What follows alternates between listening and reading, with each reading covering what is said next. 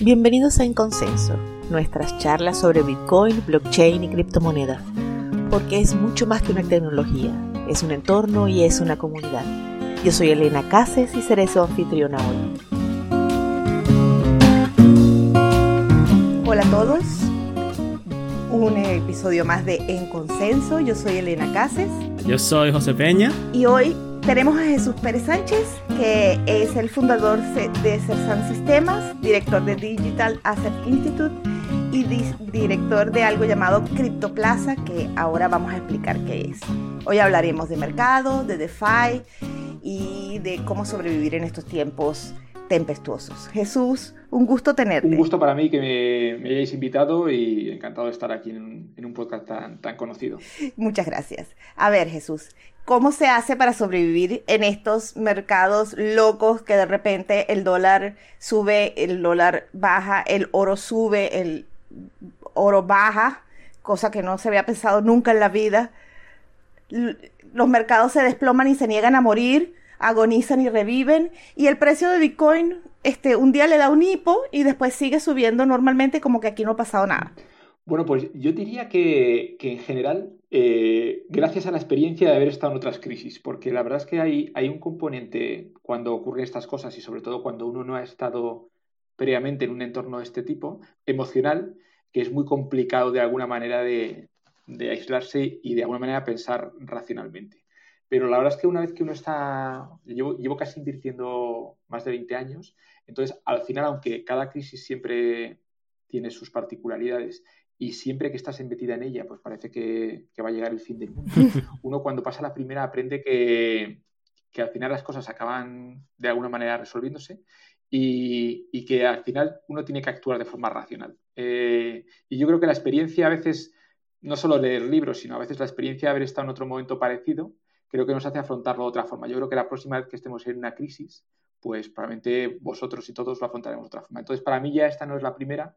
Entonces, bueno, pues intento un poco aprovechar esa experiencia para, intentar de alguna manera, en lo posible, tomar las decisiones de lo más racionales posibles, aunque uno siempre es muy complicado aislarse de, este, de estos momentos de, pues, de emociones y de, y de, momentos donde realmente uno tiene mucha incertidumbre y donde tampoco sabemos muy bien qué va a pasar, cómo se va a resolver todo. Los mercados se desploman y así vamos. Incertidumbre, pero yo creo, creo que cuando lo veamos con respectivo dentro de dos años, pues creo que se habrá solucionado probablemente todo. Lo habremos pasado muy mal probablemente porque esta crisis es, es complicada y aquí en Madrid más, pero creo que lo vamos a solucionar. Bueno, este...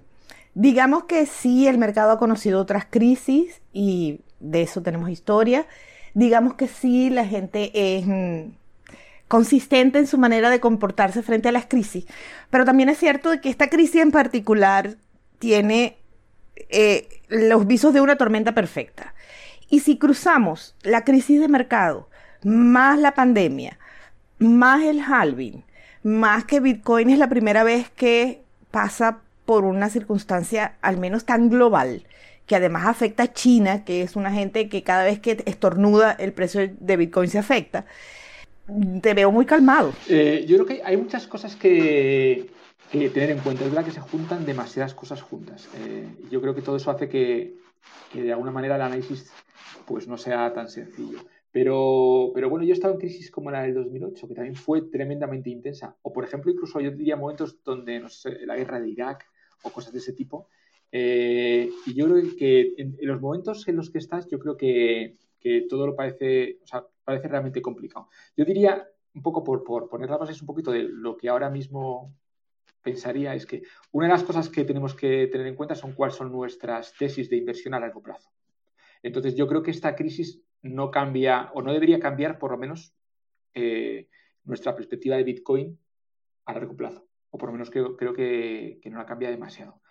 Eh, no hay, o sea, yo creo que no hay cosas en Bitcoin que nos preocupen demasiado, yo creo, para nuestras tesis de inversión. O sea, no hay nada que pensemos que se pueda romper el protocolo. Creo que esta crisis Bitcoin se está comportando razonablemente bien para, para, la para, para lo importante que está siendo a nivel de mercados financieros. O sea, no hay que olvidar que el Bitcoin ha bajado, pero, pero está por encima de los máximos del año pasado y pensar, que las bolsas, muchas de ellas, la española, por ejemplo, está casi en niveles de hace 15 años.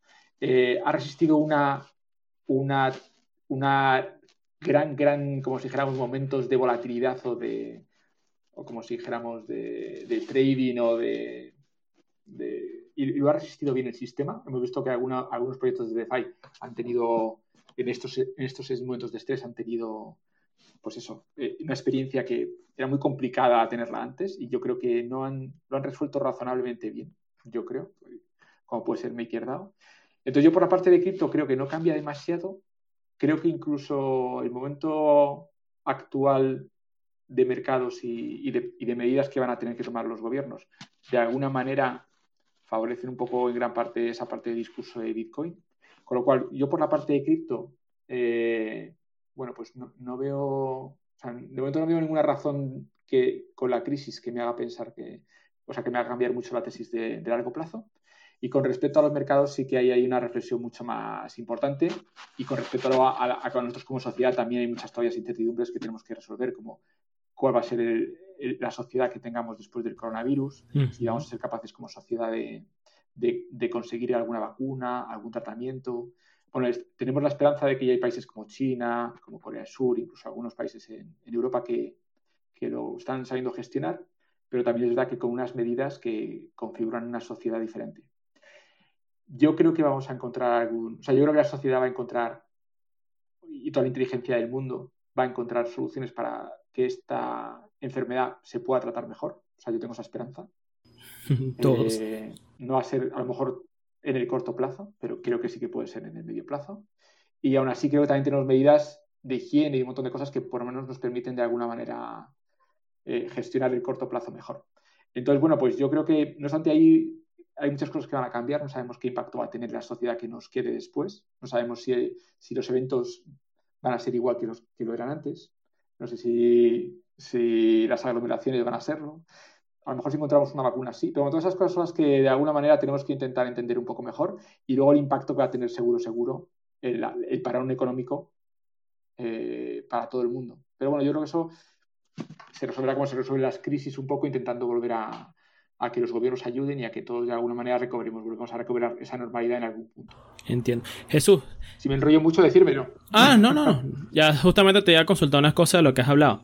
Eh, has hablado como, eh, por ejemplo, en el caso de Bitcoin, a el, como inversión. O sea, estamos hablando de, eh, a largo plazo generalmente, ¿no? Eh, entonces, supongo que so, ves a corto... Comencemos por y... preguntar, ¿qué es largo Ajá. plazo? Uy, ¿qué es largo plazo? Eh, bueno, yo, yo creo que para mí el largo plazo o, o, sea, lo que entiendo entonces que estás viendo, estamos viendo, estás, o sea, en tu visión, ahorita lo que es corto y mediano plazo, eh, la incertidumbre es lo que reina, no... Muy pocos podían predecir que puede suceder. Muy pocos podían predecir que podía suceder, aunque yo, por ejemplo, ya estaba bastante... Bueno, tengo un par de fondos y nosotros tenemos un algorítmico y tenemos también otro que, que tenía invertido. Yo creo que la bolsa llevaba, no, no sé si estadísticamente en algún momento eh, habría que teníamos que tener un poco un ciclo, o sea, una parte mala del ciclo o sea, hemos estado en uno de los mercados eh, más alcistas o más, como digamos, más tranquilos o, o, o, más positivos, yo creo que probablemente los últimos 50 años. Yo creo que ha sido incluso el más largo. O sea, que cabía esperar, probablemente no el coronavirus, pero sí que cabía esperar que de alguna manera hubiera una cierta corrección, porque los ciclos económicos tienden a tener momentos muy buenos y tienden a corregir, a corregir esos puntos. Eh, entonces, bueno, yo creo que cabía esperar por lo menos que tuviéramos algún tipo de corrección o, tuviéramos algún tipo de, de, malos momentos económicos. ¿vale? Eh, bueno, ha llegado el coronavirus, que ha sido el que ha precipitado de alguna manera esta caída, que no sabemos si será puntual en V o será una depresión. Eh, entonces, bueno, sí que había esperar que tuviéramos malos momentos, pero como siempre las crisis nunca son predecibles, porque si fueran predecibles, pues... No serían eh, crisis. No sería, probablemente no, no, nunca, no, no, todos no nos sorprenderíamos, en mercados no caerían tan rápido, todo el mundo se habría preparado antes. Eh, por definición, eh, nunca podemos esperarlo. Yo creo que es muy complicado. Eh, algunos probablemente lo vean, pero en este caso ha sido totalmente más, más, incluso más complicado. Pero bueno, ya decíamos que alguna pandemia podía... Y una de las cosas positivas que creo que nos puede quedar de este, de este evento que es tan trágico, vamos aquí en Madrid lo está siendo, es que yo creo que vamos a aprender a, a gestionar pandemias. Esperemos que no. La verdad es que prefiero que no haya nunca más una pandemia que gestionar. Sí, o que si las tenemos, las solucionemos sin muertes, que es otra cosa. O sea, que las solucionemos, que ya cuando pase una lo acotemos muy bien bueno, y no pase nada. Está complicado. Sí, sobre la, bueno, sobre las pandemias, en Asia han pasado varias, por eso algunos países la han aprendido a gestionar mejor, pues. Ajá, entonces ahora volviendo a los mercados que estamos. Ajá, entonces, para seguir la pregunta que Elena hace un rato, hablemos de tiempo. Eh, corto, mediano y largo plazo, ¿cómo lo ves tú? ¿En como cuántos tiempo este, esta eh, crisis catalizada por la pandemia se van a ir como resolviendo, por así decirlo de una manera? Bueno, pues aquí yo creo que tenemos la incertidumbre. Y, eh, si hubiéramos sido capaces de gestionar la pandemia, por ejemplo, como China, o hubiéramos sido capaces de gestionarla con países que han tenido poco para un económico, pues ahí debería, de alguna manera, por lo menos en la parte más de, economía interna, debería gestionarse, o sea, debería haber tenido menos impacto. El problema es que aquí tenemos un impacto a nivel global. Hemos cerrado prácticamente, eh, como los movimientos globales o prácticamente los aeropuertos están casi cerrados. Entonces, esto va a tener un impacto seguro en las exportaciones. O sea, que yo creo que eso seguro. Entonces, ¿cuánto tiempo puede estar este entorno así? Bueno, pues esa es la pregunta realmente que el mercado está tratando de, contestar o la gente está haciendo apuestas por contestarlo. Yo creo que en un escenario optimista podríamos estar tres o cuatro meses, eh, porque yo creo que resolverlo en uno o dos parece poco probable. Eh, o sea que podríamos cuatro meses solucionarlo y a partir de ahí empezar a mejorar. Si, esto se alargara mucho más y, y, cronificáramos un poco todo este problema, pues podríamos hacer más. Yo creo que si conseguimos resolverlo en tres o cuatro meses, o a lo mejor encontramos algo fuerte, pues yo creo que, estamos, podemos estar hablando de una crisis grande, pero donde a lo mejor salimos no, tan mal. Y luego la parte, la parte es cómo salimos de ella, porque el problema es cómo vamos a salir después de esos cuatro meses. Vamos a salir con un, por ejemplo, con, sin turismo, o vamos a subir, por ejemplo, España es un país que es muy dependiente del turismo. ¿Va a haber gente que venga a España en septiembre? O, no, o gente que vaya a Venezuela o a otros sitios. Entonces yo creo que también habrá, un coronavirus de ciertas industrias en función de cuál sea el, entorno. Pero, pero bueno, otra cosa que estamos aprendiendo es a trabajar de manera remota. Yo creo que se está aprendiendo a hacer muchas cosas. se va a desarrollar también, por ejemplo, muchos negocios locales. Sea, entiendo que esto va a fomentar también, de alguna manera, la, producción eh, local. Y yo creo que, bueno, va a yo espero que salga un mundo más productivo y que acabemos estando produciendo incluso más. Pero bueno, va, veremos un poco, pero vamos, yo creo que si sea un entorno optimista, pues deberíamos superar esta, esta crisis en, en un año, dos años. Y si más negativo, pues, pues las crisis suelen durar dos años, eh, tres años, las que suelen durar tres años. Y ya el mercado venía desde hace rato diciendo que venía creciendo demasiado consistentemente y se estaba esperando una crisis.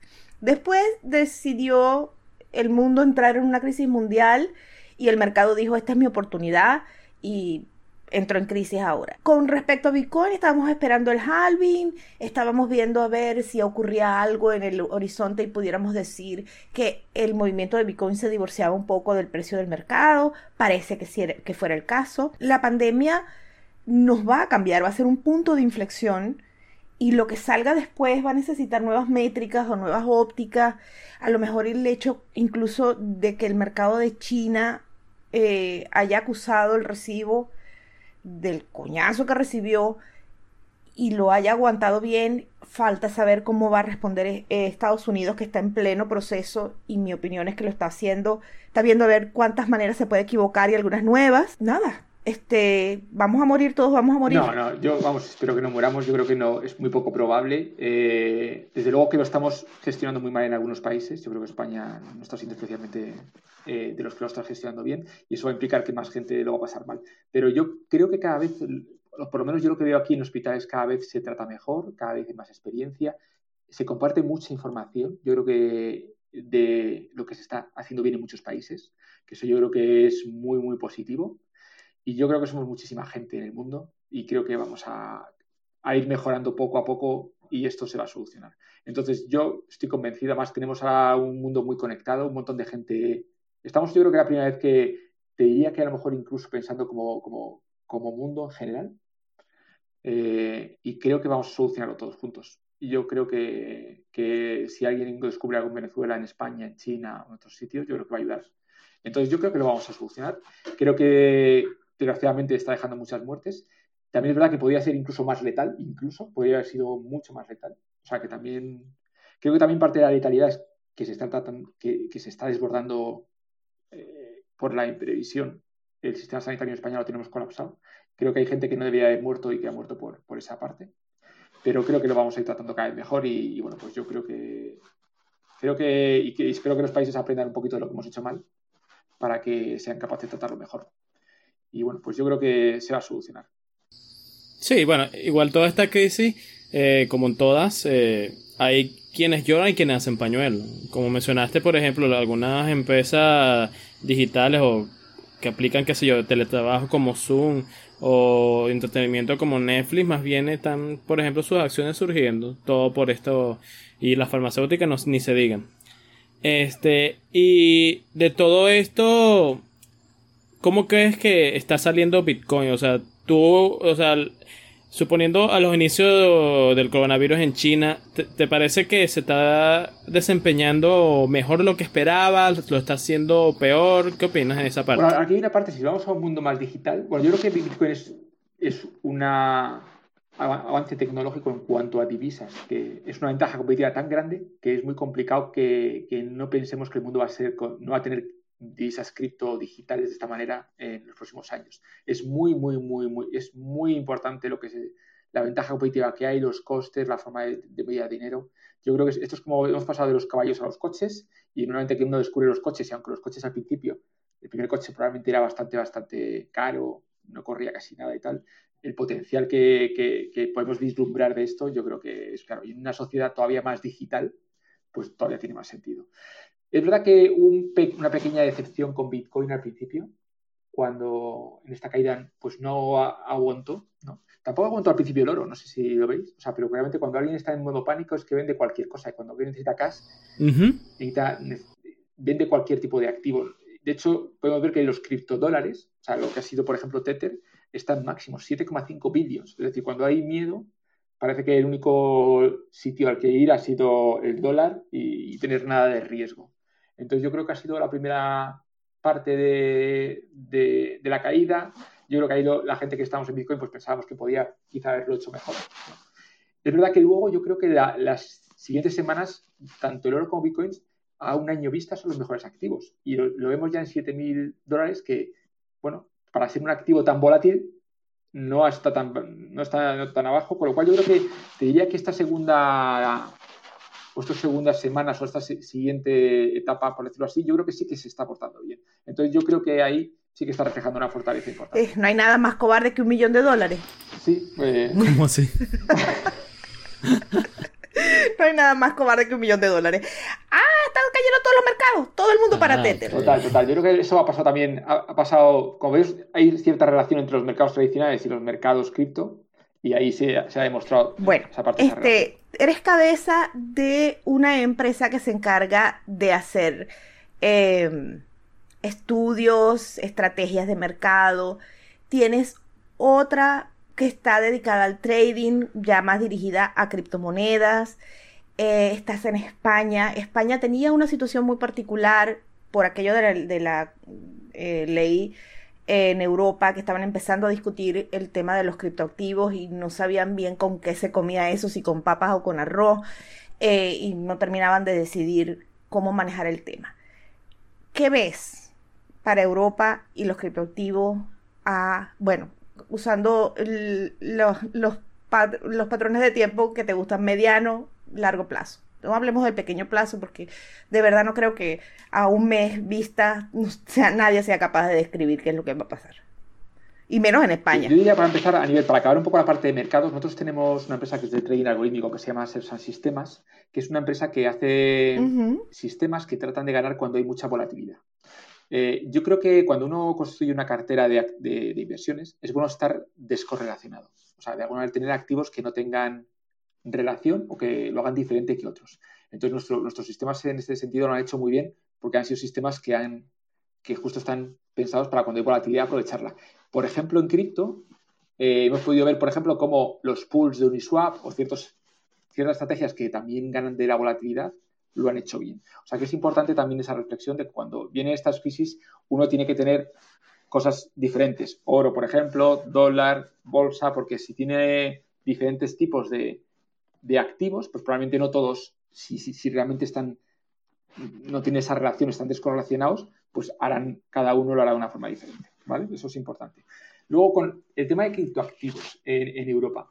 Bueno, yo creo que aquí eh, Bitcoin yo creo que ya más o menos en Europa hemos entendido, está en un punto donde razonablemente eh, está dentro de, está más o menos encajado dentro de la regulación. Yo creo que por ahí empieza a estar. Es verdad que seguimos teniendo pendiente el tema de los ETFs, el tema de, que sea un producto invertible desde la industria de fondos, que eso probablemente sea el gran punto que democratice la inversión en, Bitcoin, que no deja de ser todavía algo un poco sofisticado para, para gente a lo mejor que tiene una cierta, un cierto perfil tecnológico, aunque cada, cada vez hay más empresas que lo están facilitando.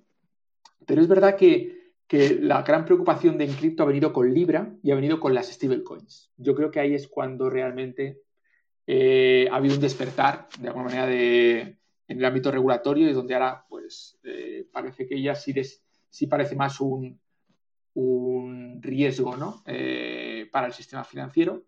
Y es donde yo creo que ahora está la discusión, ¿no? Porque también es verdad que hubo un momento donde las SICOs, las securities, eh, que también son los segundos temas que había, un momento de incertidumbre, ahora parece que, está más claro, en España se pueden hacer STO, se pueden lanzar, como si eh, se puede financiar proyectos pues siguiendo una serie de normas. Nosotros lanzamos la primera STO en España y más o menos simulándolo a otro tipo de inversiones se puede hacer. Pero ahora donde probablemente veamos que donde está sobre todo, como si dijéramos, la gran preocupación a día de hoy de los bancos centrales y, y, de todos será serán las stablecoins, sobre todo con la aparición de Libra, que parece que ha, hecho, como digamos, eh, mucho más eh, real el riesgo que tiene esto de crecer, aunque yo pienso que eso siempre, o sea, que las stablecoins tienen a día de hoy, o sea, hubieran tenido un desarrollo muy, muy rápido, pero es verdad que el que Facebook lo tomara, pues hizo que pareciera como, como más inmediato, ¿no? Entonces, bueno, ahí está donde está el reto. Y luego también el tema de FI, que está redefiniendo todo lo que son los productos financieros o, los servicios financieros en general y que de alguna manera también entran de lleno en, lo que es la regulación. Entonces, yo creo que ahora mismo Europa está en ese punto eh, a nivel global y yo creo que es muy complicado decir a esto que no porque, porque estamos realmente haciendo muy eficiente el sistema financiero y luego también todo este tipo de cosas también tiene una parte de inclusión financiera también muy importante.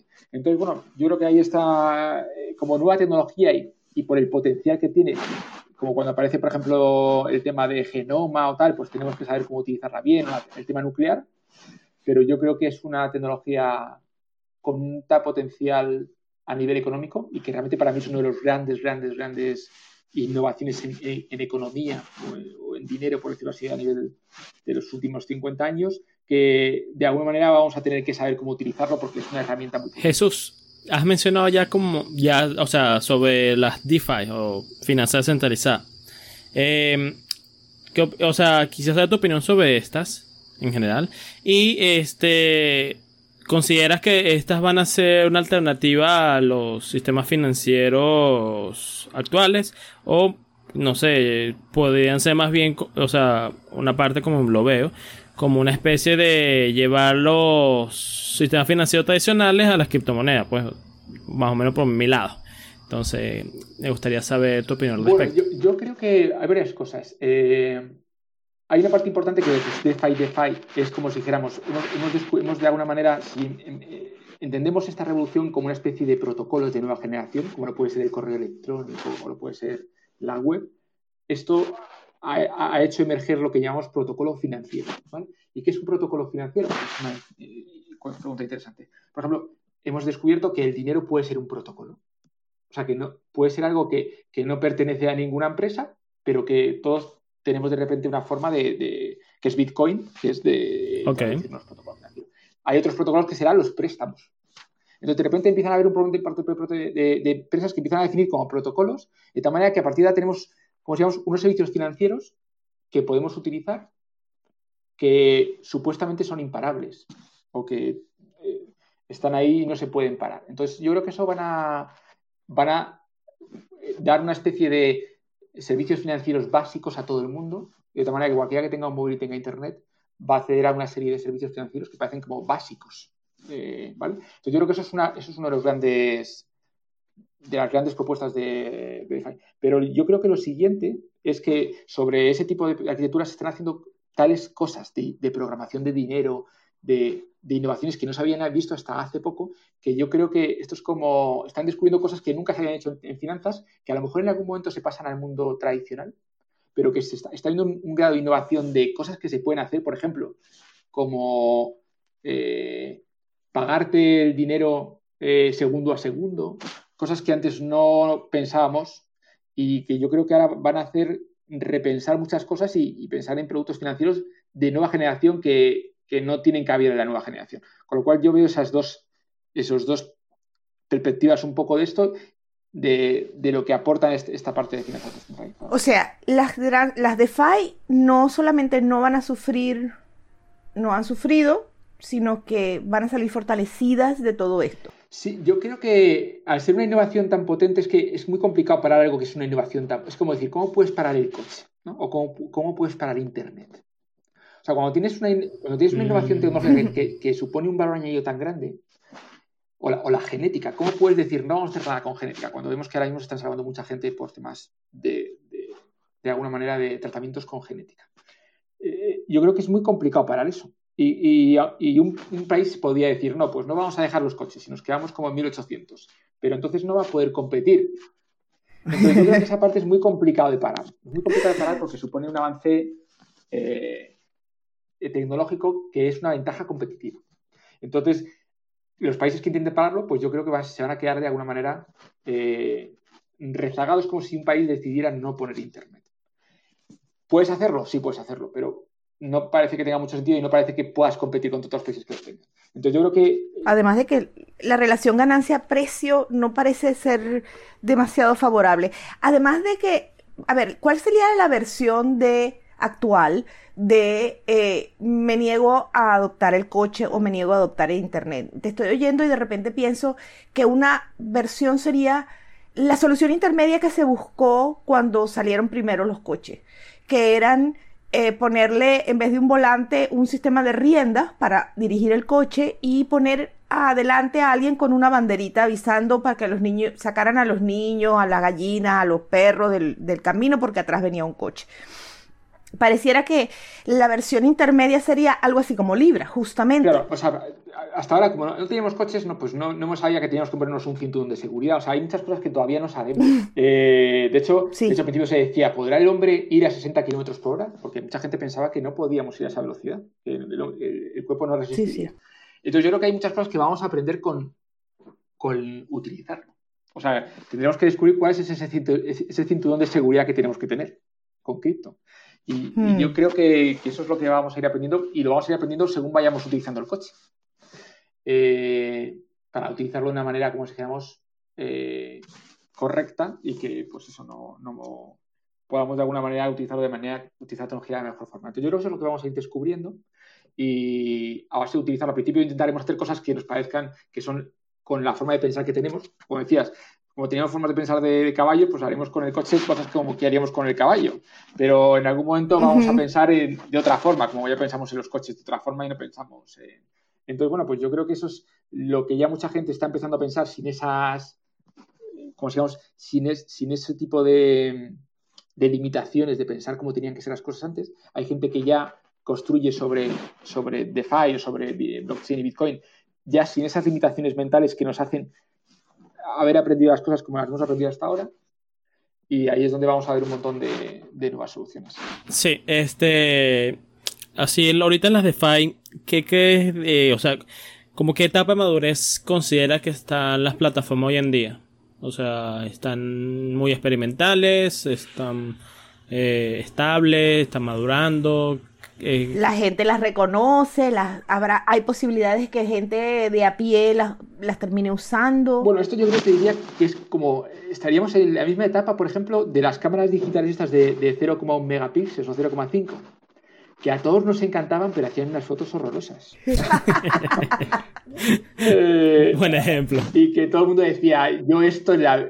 Eh, me acuerdo que yo veía, mira, mira, una foto digital, y era una, era una porquería. O sea, tú lo veías y, te, veía un fotógrafo y decía, pero esto, esto no, esto es la vida de, utilizarlo, si esto no tiene. bueno, pues y ahora estamos en ese momento donde estamos viendo eh, algo que es que a la gente que tenemos tecnología nos apasiona, estamos viendo cosas impresionantes que están haciendo en finanzas, pero que siguen siendo de momento a día de hoy muy incipientes, muy de momento con muchas cositas que arreglar, eh, con mucho potencial. Entonces yo diría que estamos, pues eso, con la cámara de, de 0,5 megapíxeles, o con el ordenador, o con el móvil este que íbamos con una maleta. Eh, estamos en ese, en, ese momento. Eh, y yo creo que estas crisis se van a ayudar a que madure más. O sea, yo creo que lo bueno que tiene esta crisis ahora es que ha pasado con menos activos ahí. Y yo creo que madurarán cuanto más gente haya, cuanto más gente se utilice. Y yo creo que están madurando bastante y poco a poco estamos viendo ya aplicaciones que, por supuesto, que son inmaduras todavía porque están muy al principio, pero que empiezan a tener ya una solidez. Porque, ¿cómo de maduro es Bitcoin? ¿no? Eh, eso, podríamos tener esa pregunta, ¿no? También. Todavía, yo diría que todavía, aunque ya ha demostrado 10 años mucha, mucha madurez, pero bueno, no sigue siendo una tecnología bastante reciente. Pero bueno, yo creo que, yo creo que estamos en ese proceso que también está Bitcoin de, y las DeFi yo creo que en este último año han avanzado mucho. O sea, lo que yo veo en DeFi este último año y medio es que realmente ha habido mucho, mucho avance, mucho, mucho avance. Entonces, hemos pasado de 0,5 megapíxeles, por decirlo así, a 4 megapíxeles. O sea, que, que sigue siendo una foto, bueno, pues que no, es la foto todavía igual que la de un eh, fotógrafo profesional, una cámara reflex, pero, pero esto en algún momento va a superar el mundo tradicional. Y todavía estamos en ese punto donde todavía pues no vas a dejar la cámara digital, pues la cámara de, digo, o sea, mm. tal, pero ha avanzado mucho y yo creo que hay mucha gente, mucho talento trabajando en sus proyectos. Yo veo que las grandes mentes están aquí, o sea, ha traído gran parte del talento tecnológico y eso me hace pensar que va, a seguir yendo rápido. Y luego, si veis la, la parte de inversión, a16Z acaba de levantar un fondo de 450 millones. Bueno, el, Venture Capital, que también son los supuestamente la gente que mejor de alguna manera eh, suele de alguna manera eh, eh, predecir o suele de alguna manera apostar por lo que va a ser revolucionario. Pues sí, da la sensación de que son un montón de soluciones buscando los problemas. Yo creo que son problemas hay un montón en finanzas y lo estamos viendo. De hecho, para, mandar, para mandarnos dinero ahora hace, si no estudiamos con todo esto, pues sabéis que el sistema financiero tiene un montón de cosas donde yo creo que puede mejorar mucho. Y yo creo que esto, como, el, como fintech igual, como fintech, yo creo que ahora también ha sido una gran mejora para todo el sistema financiero. Yo creo que muchos bancos ya pues, han incorporado gran parte de esas, de esas tecnologías a, a su propuesta. Pues yo creo que esto también es una presión para mejorar el sistema financiero muchísima. O sea que yo creo que los problemas financieros siempre han existido, o sea, el mundo financiero va mejorando, pero creo que estos son grandes avances eh, en, el mundo de alguna manera de, del avance en, la Sí, eh, yo la, la, sensación que tengo es que estamos de verdad en un cambio de fase, entonces no dejamos de ser la fase anterior, todavía no somos la fase nueva. Eh, pareciera que los, justamente las personas que se encargan de bolsa, que se encargan de bancos, sobre todo los eh, las grandes, los grandes bancos, y el gobierno siguiéndole los talones, pero muy a regañadientes, porque no parecen estar muy a gustos con esto de, las criptomonedas, em, son los que tienen que al final poner los dos pies en, el criptomundo y dar la pauta. Porque por muy descentralizados, por muy Bitcoin, em, las personas de a pie no tienen buena cultura económica. A lo mejor en DeFi hay una, un montón de alternativas y un montón de soluciones para gente así como yo, una ama de casa, cualquiera, y yo todavía no me he enterado. Bueno, yo, creo que aquí hay que también tener en cuenta que ellos tienen también la responsabilidad de, que las finanzas o de que el sistema financiero siga siendo, eh, siga siendo estable. O sea, pensar en los países donde los, sistemas financieros eh, colapsan. desde luego que no, no es una buena solución. O sea, que hemos de decir en su cargo también que ellos tienen la responsabilidad de mantener que ese, sistema financiero trabajando, o sea, siendo estable. Entonces, es cierto que ellos tienen que Sí, o sea, de alguna manera tienen esa responsabilidad y para cambiar tienen que tenerlo. O sea, se, les se, les debe de alguna manera permitir que ellos sean capaces de cambiar más lentamente, ¿vale? Pero yo creo que lo que no pueden no hacer no es entenderlo. Eh, y yo creo que ahí debería estar dedicando más esfuerzo en entender todo, ¿vale? Porque sí que creo que... Pero no, no da la sensación de que sea el caso. Me da la sensación de que le están muy ocupados peleándolo. Eh, de repente la gente dice, eh, transacciones internacionales en donde las fronteras se vuelven líquidas, con comisiones bajas, además instantáneas, además con la posibilidad de ser anónimas. Eh, pareciera que le estuvieran mencionando el coco. Sí, aquí, aquí es que debería, debería haber un gobierno que, que trabaja, o sea, los gobiernos deberían de alguna manera trabajar por, por el bien de toda la sociedad y no por el bien de algunas empresas. Entonces yo creo que aquí también a veces eh, se entremezclan de alguna manera intereses eh, que a veces no son colectivos. Mm. ¿vale? y que quizá a lo mejor en algún momento retrasan un poco estas decisiones, ¿vale? o ponen algo de... Pero yo creo que pensar en un mundo donde no costará enviar dinero parece algo que es bueno para todos. O donde solo, de alguna manera, eh, lo eficientemos a un nivel donde no cueste nada, yo creo que es bueno. Es verdad que luego tenemos otro tipo de problemas, como el tema de el flujo de capitales, el movimiento de capitales, cómo implica que un país de repente todos sus capitales se muevan a otro sitio o no. Bueno, son, cosas que también son importantes y a lo mejor quizás ahí también tenemos que tener algo de, de control. Pero yo creo que deberíamos, eh, lo posible, hacerlo. O sea, hay muchas cosas que yo creo que por el bien de todos deberíamos de alguna manera facilitar que la competencia del mercado haga que al final tengamos capacidad de elegir proveedores de pago que nos dejen casi cero los pagos. O sea, que creo que pues, al final la sociedad debería de alguna manera ir, pues eso sí, como los, los vuelos low cost o un montón de cosas que hemos ido poco a poco con esa competencia sana consiguiendo eh, con menos mm. dinero tener más cosas. Vuelos low cost lo veo mal después de toda esta pandemia. Bueno, claro, yo, creo que la globalización... Sí, es.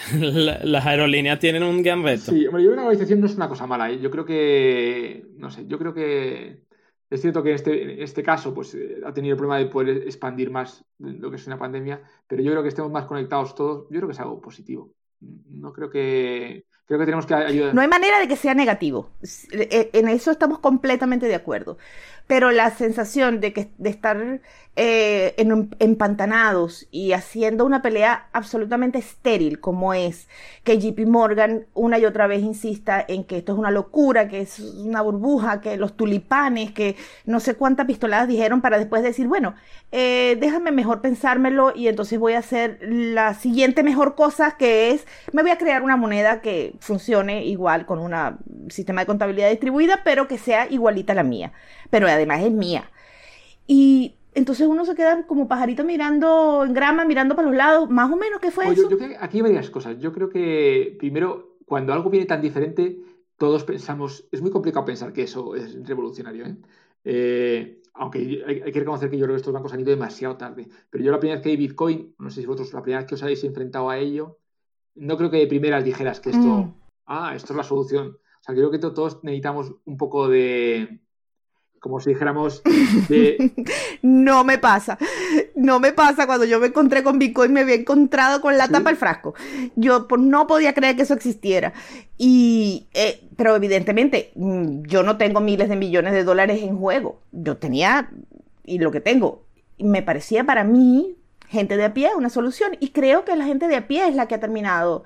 Eh, imponiendo. Sí, pero, un cierto escepticismo, un cierto escepticismo viene bien, porque antes de Bitcoin había habido monedas como muchas monedas digitales, ¿eh? O sea, yo me acuerdo del, del Lindel, por ejemplo, del Second World. O sea, habíamos tenido muchas monedas digitales. Y claro, uno. El escepticismo no está mal, porque todas esas monedas hasta Bitcoin no, no mm. llevaban a ningún sitio. O sea que de alguna manera el diferenciar entre una moneda que era de una aplicación o alguien que se haya inventado una moneda con Bitcoin y entender la diferencia eh, por lo menos a mí, me mm. costó tiempo. ¿eh? Eh, o sea que ese, cierto escepticismo, bueno, no está mal. Pero, pero yo creo que cuando. Pero, pero uno tiene que hacer el esfuerzo mm. por intentar entenderlo. y sobre todo cuando mucha gente de repente empieza a verlo. Entonces, bueno, pues yo creo que ahí es donde yo creo que los bancos han llegado muy tarde y yo creo que es en parte porque creo que esta revolución es una revolución de tecnología. Y los bancos creo que hasta hace muy poquito no tenían mm. tecnólogos. ¿Para qué? Si todos lo llevaban en papel y en lápiz, en unos libracos gigantescos y escribían a tinta. Y todavía sigue pasando. Yo creo que y llevaban los billetes en una mula. O sea, si eso no funcionó por 200 años, ¿por qué tenemos que cambiarlo? Claro, el problema es que es un problema porque, de hecho, por ejemplo, yo me metí en un banco, estoy trabajando con en un banco y, y, me dijeron que no hacía falta programar, que eso era algo que hacían gente fuera del banco. O, o, por ejemplo, los informáticos eran como algo que no era tan importante en un banco. O sea, pues se podía contratar, se podía subcontratar. O sea, no hacía falta saber de tecnología, eso ya te lo hacía alguien y lo más barato que te lo hiciera, mejor. Pero claro, cuando de repente gran parte de las finanzas eh, tiene una parte tecnológica y tú no entiendes lo que es la tecnología, pues tienes un problema. Eh, pero igual le ha pasado a lo mejor al, de Blockbuster, o le ha pasado, yo no entendía lo que era Internet, o le ha pasado, o sea, el problema es que estamos en un mundo donde los bancos se han enfrentado ante una revolución y no tenían mm. gente que entendía de tecnología. Y hasta que los hackearon la primera vez, ahí aprendieron rápido. Claro, pero ya han empezado a aprender rápido cuando han visto lo que está pasando del otro lado. Entonces ha llegado un momento de decir, creo que tenemos que aprender. Y yo creo que poco a poco van incorporando. Y si no, pues esos bancos que no han aprendido de tecnología morirán y vendrán otros como Revolut, como tal, que sí que saben de tecnología. Porque ahora la tecnología, pues, no, es algo que, que de igual. Habías hablado de las, voy a cambiar un poquito el tema, eh, habías hablado de la descorrelacionarización. Vienes descorrelacionados. Creo entender el concepto. Esto básicamente es que no lleves todos los huevos en una cesta. En España no sé si eso se dice, se dice de otra forma, pero aquí se dice de esa forma y es no tener todos los huevos en la misma cesta. Entonces. ¿Qué bienes eh, están descorrelacionados ahora? O sea, yo podría invertir en dólares y después puedo meter en Bitcoin y en otro lado puedo meter en oro o en otro lado puedo meter en Tether. Es, ese es el tipo de, desvinculación, por usar otra palabra distinta. el problema es que uno aprende lo que es la correlación cuando, cuando pasa una crisis. Porque hasta, ese momento piensa, no, yo como tengo 10, empresas he, he, comprado en lugar de una empresa de bolsa, he comprado 10. Bueno, pues si cae una empresa, pues, eh, o sea, tengo cierta no tengo todos los huevos en la misma cesta. Pero no se da cuenta. Me quedan nueve, sí. No se da cuenta que cuando hay una crisis es que todas caen. No hay ninguna que no mm. caiga. Entonces, no. Por eso pregunto. Están, en la misma cesta. Entonces, de estas crisis uno aprende que tiene. Bueno, pues estamos viendo que, por ejemplo, el dólar es un valor refugio. También, también es verdad que todas las crisis no, son, no tienen la misma. O sea, no todas las crisis son iguales, ¿vale? Eh, entonces, hay crisis en mm. las que afecta a un tipo de activos y a otra a otra, ¿vale? Pero yo diría que el oro claramente es un activo diferente, podríamos decir, ¿vale? Tener un fondo, por ejemplo, que, gana de volatilidad. Cuando hay mucho, cuando hay crisis, generalmente hay mucha incertidumbre y, todos y los mercados reaccionan moviéndose muchísimo para abajo, generalmente, pero con movimientos. Entonces tienes que tener cosas que a lo mejor ganen de la volatilidad.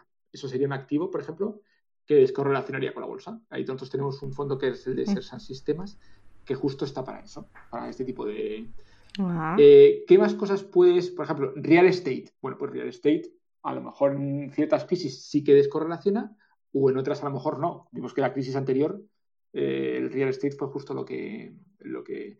¿Qué más tipos de activo? Pues Bitcoin probablemente debería tener algo de descorrelación. Por ejemplo, si tenemos una crisis inflacionaria, pues en esas crisis eh, probablemente con respecto al dólar, a lo mejor se comporte diferente, ¿vale? O sea, porque, porque tiene otro tipo de. Entonces, bueno, pues ahí podríamos repasar un poco todo lo que son los activos, pero podríamos hablar, pues básicamente, pues eso, de, activos de dinero, de activos de. Por ejemplo, la deuda de empresas también es otro tipo de activo, pero claro, si las empresas lo pasan mal, pues.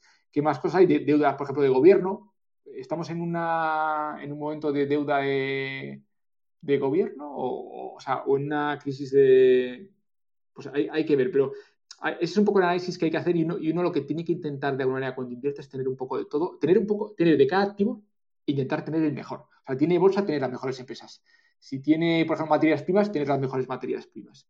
Si tiene criptodivisas, tener la mejor criptodivisa o los mejores. Entonces, luego dentro de cada tipo de activo, pues uno tiene que tener, intentar seleccionar. Bueno, ya saben, niños, no todos los huevos en la misma cesta, por favor. Sean sensatos y no corran con la cesta. Jesús, tengo una consulta sobre qué opinas que va a pasar después del halving de Bitcoin con su mercado. Del halving, esa es la siguiente pregunta que yo tenía, sí. De adelante. El halving hicimos una, hicimos una, bueno, tenemos un research, de hecho, hecho por el Digital Asset Institute acerca del halving, ¿vale? Eh, entonces vamos, vamos a intentar un poco entender un poco todo lo que, lo que es, ¿vale? Bueno, por, una parte, es que hay, varias cosas que tenemos que, entender. Por una parte, tenemos que entender la parte más fundamental, y es qué implica el halving. ¿vale?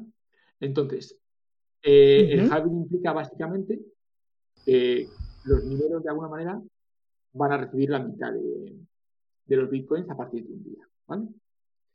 ¿Eso qué, implicaciones tiene fundamentales? Bueno, los mineros generalmente, si uno entiende lo que es la minería, son gente que habitualmente compra máquinas o, gasta electricidad para, para, minar bitcoins. Con lo cual, habitualmente cuando reciben un bitcoin, diría que un 80%, un 70% se lo gastan o lo venden, porque tienen que pagar esa electricidad. Eso es lo que nos dice el análisis. Entonces, esa gente generalmente son vendedores de Bitcoin. En gran parte. Aunque luego siempre hay matices. Hay gente que, que se los queda, pero digamos que tienen un gasto que es real, que es el de la electricidad, y tienen un gasto que es real, que es el de comprar una máquina. Y esos gastos a día de hoy se hacen en dólares. Entonces, pues tienen que vender bitcoins de los que ganan para poder seguir pagando la electricidad. Eh, Entonces, bueno, lo que vamos a tener desde luego es, desde luego, una menos presión de, venta de bitcoins. ¿Vale? O sea que eso, si hablamos de oferta y demanda, la, la demanda de bitcoins, bueno, pues esa, depende de la gente. El halving en principio no debería tener mucha, mucho impacto en esa, en esa demanda. No sé si el halving va a cambiar mucho que la gente deje o no de utilizar el bitcoin. O sea que por esa parte eh, no debería tener impacto, salvo que el precio suba mucho, y cuando el precio sube mucho ya sabemos que todo el mundo se pone a comprar bitcoins. Eh, y cuando baja se pone a venderlos pero el halving en sí no debería tener impacto ahí, ¿vale? Pero sí que vamos a tener un impacto en, la gente que vende bitcoins. Sí, una parte de eso. Entonces, mm. eso debería de alguna manera poner menos oferta y más demanda, ¿vale? Eso por una parte. La parte negativa que tiene es, que si la gente, si hay mineros que dejan de, que deciden que de repente, como ganaban, imaginemos que ganaban 10.000 euros al mes y ahora ganan 5.000, si el precio no sube, esos mineros, si les costaba la electricidad 7.000, van a dejar de minar, porque no van a, no van a, perder dinero. Entonces, aquí hay un importante impacto que es cómo de segura va a ser rápido. O sea, ¿se van a quitar todos los mineros? ¿O se van a quitar la mitad de los mineros o más?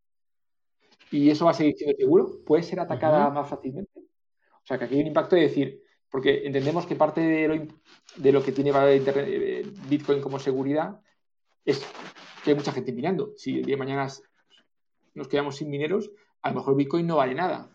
Estamos de acuerdo, ¿no? Porque no tendría... Bueno, esos son demasiados if. Son demasiados sí, pasa tal cosa, sí, pasa tal otra, sí. Eh, de largo plazo debería de alguna manera, yo creo que la demanda va a ser la misma. Yo creo que mi hipótesis es que la seguridad va a ser siendo potente, o sea que yo creo que, va a caer, o sea, que no va a ser un gran impacto en la seguridad y que va a haber menos, de, menos oferta de, bitcoins. Con lo cual, yo creo que lo normal es que el precio más o menos subiera. ¿vale? O sea que fundamentalmente deberíamos pensar que si, con esas hipótesis que te hago, porque todos son hipótesis al final, eh, eh, yo lo debería subir. Pero el, otro problema que nos enfrentamos es si todo el mundo sabe que el halving va a pasar, o sea, ¿por qué, ¿por qué las empresas a día de hoy ya han bajado en bolsa? Porque ya ganan menos. Eh, no, en dos días no ganan mm. menos. Lo que pasa es que ya todo el mundo está pensando que no van a ganar lo que van a ganar dentro de cuatro meses. Es decir, por eso está la bolsa abajo.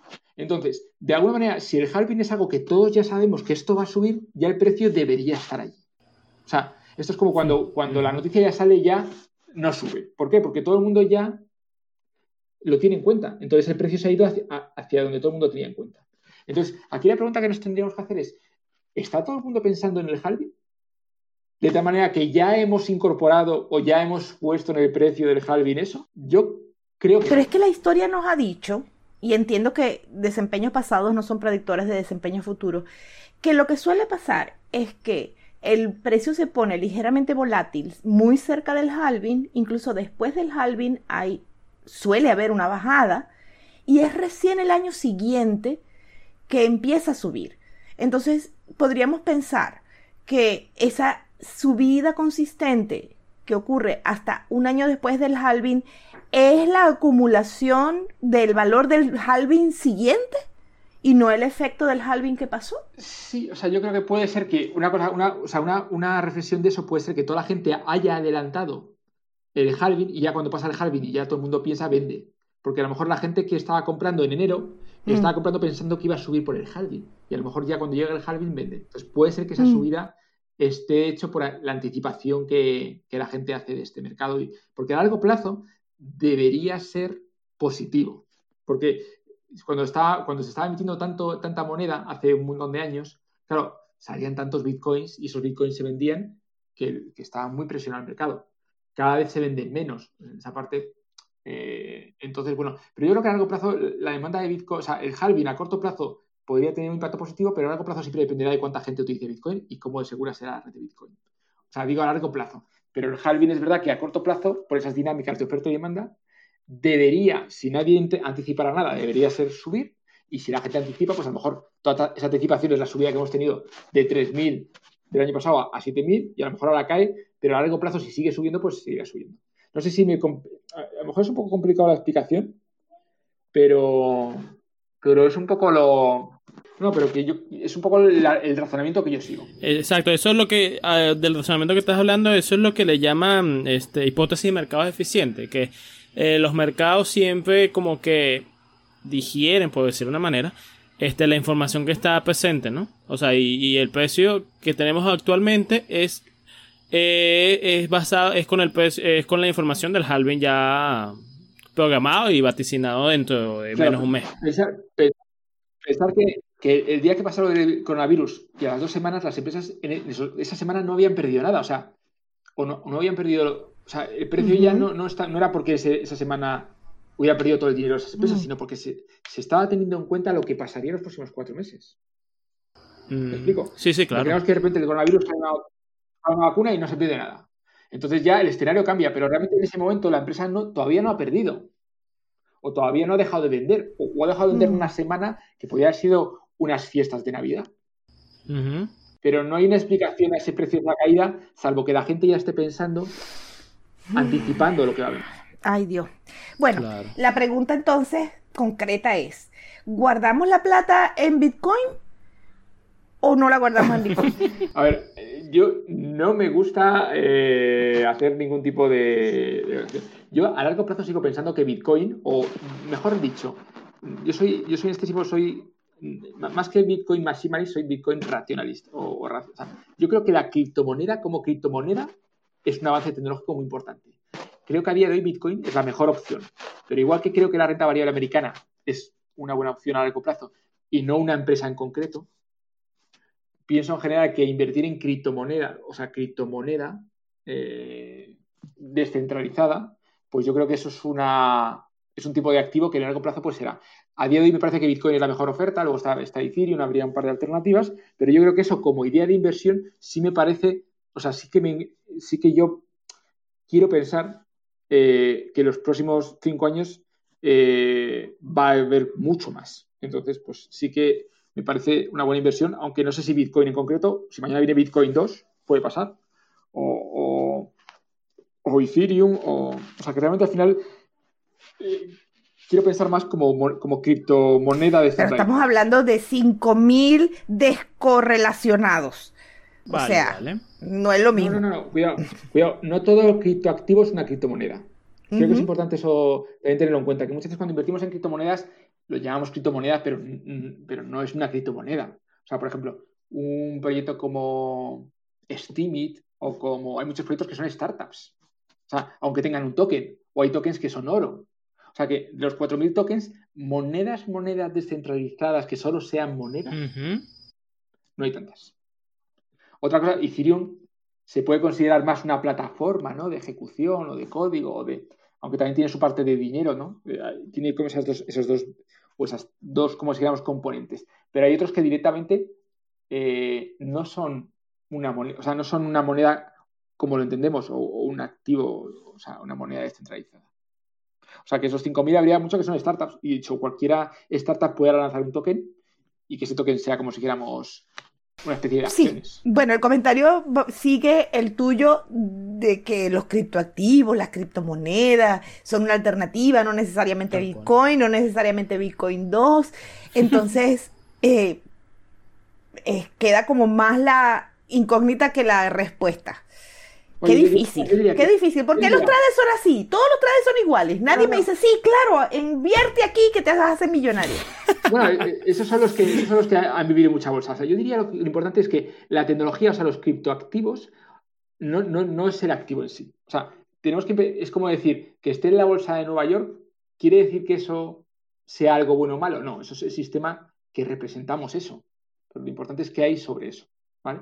Porque Bitcoin podría estar en ser un ETF ahí, en la bolsa de Nueva York. Pero, entonces, lo, importante realmente cuando entendemos criptoactivos es qué hay sobre eso. O sea, qué, es lo que. Entonces, yo sí que soy muy positivo, y ahí me mojo, en lo que son criptomonedas. A día de hoy es Bitcoin, y yo creo que no veo todavía ninguna alternativa, pero no voy a dejar de buscarlas. Si en algún momento veo debilidad en Bitcoin, pues seguiré analizándolo por qué es así o por qué no. Pero yo como criptomoneda sí que soy eh, positivo. Y en concreto, como era la alternativa, la única que hay realmente que para mí es una gran, eh, que es la, a día de hoy la referencia y no hay nada que se le acerque, pues claramente a día de hoy es Bitcoin. Y sí que soy positivo. Es que sí, parte de la comunidad de Bitcoin es la característica de ser el optimista, ¿no? Se supone que por allí van los tiros. Eh, Jesús, mira. Mientras no sean traders. ¿Cómo? que mientras no sean ah. traders. Porque los traders siempre son pesimistas. va al mercado en teoría. Eso es cierto. Jesús, este, parte de las cosas en las que participas es algo llamado Criptoplaza que tengo entendido que es una comunidad de empresas o startups o iniciativas dirigidas a los criptoactivos y que en tiempos no pandémicos tienen eventos. Eh, ¿Tienen alguna agenda que estén ofreciendo a la gente interesada en estos tiempos sí pandémicos? Pues sí, bueno, de hecho, si vas a ver, eh, bueno, porque te pasas el espacio, porque yo creo que al final los espacios son importantes, aunque vivamos en un mundo digital, y aunque ahora estamos descubriendo lo que es lo que es la parte digital, pero sí incluso los eventos también son importantes. Eh, porque yo creo que es muy eficiente al final estar juntos. De hecho, no es lo mismo, por ejemplo, estar en Madrid o, estar en Bogotá o estar en, que estar en un pueblo a 80 kilómetros. O sea, yo creo que somos conscientes de lo que a veces los, los sitios o la cercanía o el de alguna manera eh, en un café o cruzarte con alguien en un café, lo que genera de relaciones. Entonces hemos creado un sitio en Madrid que yo creo que es uno de los más, en España seguro es el más grande, yo diría que es uno de los más grandes eh, espacios a nivel mundial, que tiene casi 230 personas, donde hay un montón de gente todo el día cruzándose de cripto. Esto es como si estuviéramos en un evento continuo durante todo el año. Entonces, bueno, pues la verdad es que, claro, eh, ahí todos nos retroalimentamos, aprendemos de todo. Esto es como cuando vas a un evento, que yo creo que los eventos son grandes momentos donde uno eh, pues aprende mucho de toda la gente que hay. Y, bueno, pues yo creo que eso es lo que estamos tratando de, crear. Y, y, tenemos una agenda que, bueno, hemos tenido, tuvimos 70 eventos en 5 meses. O sea, imaginaos la cantidad de eventos que hemos tenido eh, físicos y, todos esos abiertos. Luego también tenemos eventos privados para la comunidad que son más para, los que estamos allí de residentes, que también se puede, uno se puede hacer miembro digital, o sea, que si queréis hacer los miembros digitales, eh, lo podéis hacer de la comunidad, ¿vale? Y ahora está siendo, ahora estamos teniendo bastante actividad digital eh, todos los días. Tenemos un café digital también, ahora ya que no lo podemos tomar nada físico. Y bueno, pues la verdad es que creo que también la parte física juega un papel importante. Entonces, bueno, pues eso es lo que tratamos de hacer y creo que el hecho de que muchas empresas hayan decidido trabajar juntas, creo que también está haciendo que Madrid eh, esté acelerando un poco eh, en todo lo que son iniciativas de cripto y de DeFi, especialmente también, y de, Bitcoin. O sea que ese es el proyecto. También queremos estar conectados con un montón de espacios internacionales. Por ejemplo, ahora estamos conectados con Starfish, que es un espacio en San Francisco. También tenemos, eh, estoy usando con Bitcoin Argentina. Estuvimos también hablando con Full Node, eh, hemos hablado con varios para también estar conectados con los principales espacios internacionales para que incluso la gente pueda ir de un espacio a otro y trabajar. Porque realmente somos una especie de WeWork de cripto. O sea, eh, no es solo eh, hacer apostolado de la digitalización y de la mm. descentralización, sino modelar la conducta. Estamos todos online y además descentralizados. Pero además ahí, ahí tenemos, en el sitio físico tenemos un cajero de Bitcoin, tenemos un montón de, tenemos mineros por supuesto, tenemos eh, un montón de nodos, o sea, tenemos un montón de cosas que hacen que, el sitio también sea un sitio de experimentar cripto. Eh, se puede pagar con cripto muchas cosas. Entonces yo creo que también eso hace meterte en un mundo, meterte como si fuéramos una especie de mundo a día de hoy, eh, como si fuéramos algo friki, pero que también yo creo que al final la, creo que al final hay que experimentarlo. O sea, eh, yo creo que hablar de Bitcoin sin haber hecho una transferencia, sin haberle mandado a alguien Bitcoin o tenerlos, pues creo que te, deja parte, o sea, te quita parte de, la, de lo que es la experiencia de la tecnología. Entonces, bueno, pues eso también trata de ser el, objetivo del espacio. Bueno, estoy en la página de los eventos y veo que hay varios ya programados.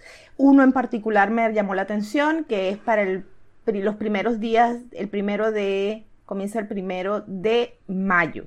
Tienen tiempo de anotarse y hacerse parte de la comunidad. Es gratis, habla sobre DeFi Discussion y es parte de un submit virtual. Así que... Eh, pues ese evento que me preguntas, el de Dystopia Labs, el de DeFi Discussion, es uno de los mejores eventos que hay a día de hoy internacionales en DeFi. Básicamente eh, van a ir casi todas las principales referencias de DeFi a nivel global y que son gran parte de ellos fundadores de todos los proyectos de los que ahora hablamos.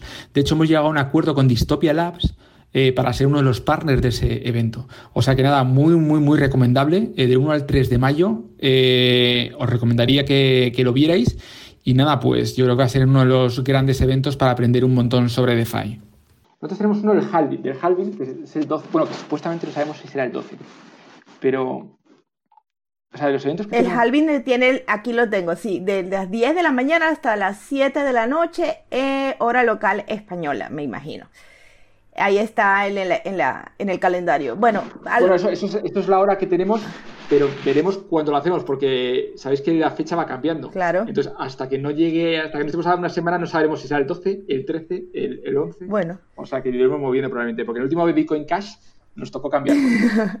bueno, a los oyentes que sepan que el calendario va a estar en las notas del episodio, solo entren por allí y de, directo al calendario y para que vean no solamente este evento, sino todos los demás que tienen programados que se ve bien interesante.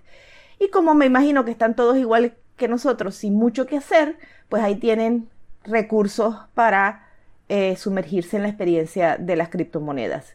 Cuando la pandemia termine, que la pandemia va a terminar, pues vayan a CryptoPlaza, ya, que es una especie de parque temático de criptos donde hay toda la experiencia. Muy bien definido. Está bueno. Es como el Walt Disney, ¿no? Como el... Parque temático. Es tal cual. Vayan y empiecen a apretar botones, que todo allí es divertido.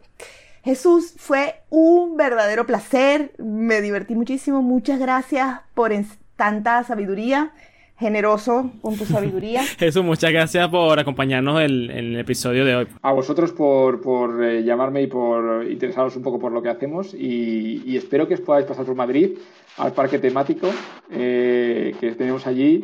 Y, y nada, si tenéis alguna comunidad allí en, en Venezuela que podamos conectar, encantados de hacerlo porque yo creo que es importantísimo. Bueno, esta es tu casa, estamos a la orden y a nuestros oyentes, gracias por escuchar.